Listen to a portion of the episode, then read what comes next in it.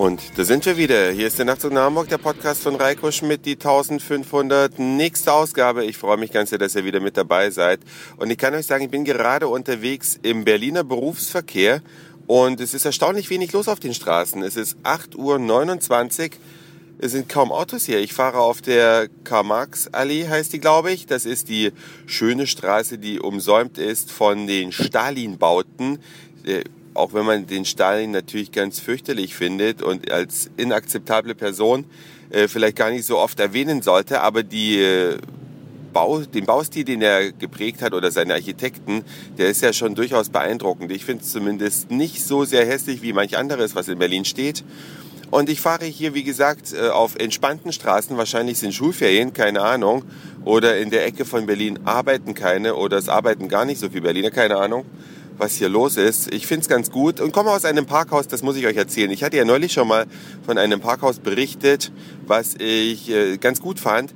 Aber das hier, das ist richtig genial. Parkhäuser sind ja meistens so schmuddelige, enge Dinger, wo man aufpassen muss, dass man mit dem Auto nicht links und rechts irgendwie rantatscht. Und wenn man dann rausfahren will, man sehr genau lang oder gucken muss, wo man lang fährt, da die sehr häufig unübersichtlich sind. Aber meistens sind sie auch grau ja, grauer Beton und so richtig bäh. Und dieses Parkhaus hier am Alexanderplatz, in dem ich heute Nacht stand, das ist ein richtig elegantes Parkhaus. Das ist von der Farbgebung sehr schön gestaltet, mit schwarz glänzenden Flächen, wo man die Autos drauf parkt, mit einer übersichtlichen beleuchteten Beschilderung, so dass man seine Ausfahrt auf jeden Fall auf Anhieb findet und einem raffinierten Automaten, Ticketautomaten. Man muss ja irgendwo immer seine Parkgebühren bezahlen, dann geht man an den Automaten und bei den meisten Parkautomaten, weiß nicht, ob es euch auch so geht, da muss man immer gucken, wann muss ich denn auf diese blöde Quittungstaste drücken, dass ich da an meine Quittung rankomme und man erzeugt in traditionellen Parkhäusern jede Menge Papier, weil die Parkkarte, die man ausgehändigt bekommt, vor allen Dingen, wenn das noch so ein Magnetstreifensystem ist, die kriegt man ja einmal ausgegeben und dann kriegt man sie wieder abgenommen an der Ausfahrt. Ja, steckt man rein, das Ding verschwindet und dann hat man, wenn man alles richtig gemacht hat, am Automaten gleich noch seine Quittung gezogen.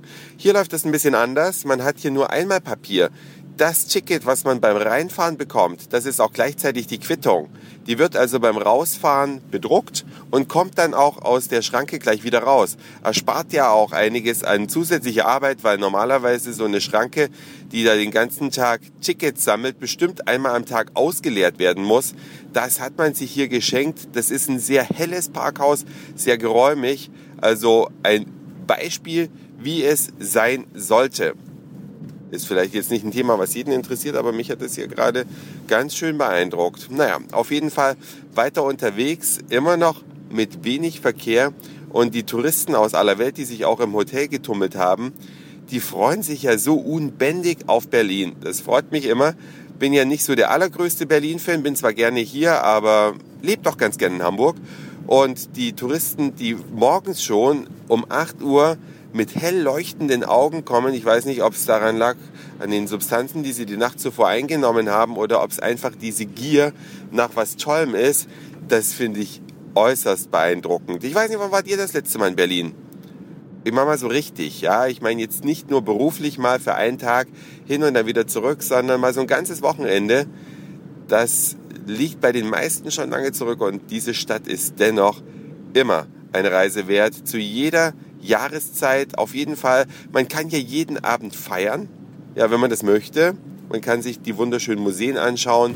Man kann sich den Aufbau angucken. Ja, kann miterleben, wie Berlin täglich ein Stück weiter wächst. Jetzt fahre ich übrigens gerade durch das berühmte Frankfurter Tor. Wem das nicht sagt, der kann das ja mal in Google eingeben.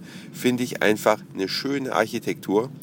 Ja, und am Wochenende werde ich dann wieder in Berlin sein. Das hat sich meine Mutter gewünscht. Ja, ein schönes Wochenende mit dem Sohn in Berlin. Sie kommt aus Sachsen angereist. Ich komme dann aus Hamburg. Fährt dann auch mal wieder der Bahn die Chance geben, mal zu zeigen, ob es auch ohne Verspätung geht. Und dann machen wir uns hier ein schönes Wochenende Berlin. Das war's für heute. Dankeschön fürs Zuhören, für den Speicherplatz auf euren Geräten. Ich sag Moin, Mahlzeit oder guten Abend, je nachdem, wann ihr mich hier gerade gehört habt. Und vielleicht hören wir uns schon morgen wieder. Euer Reiko.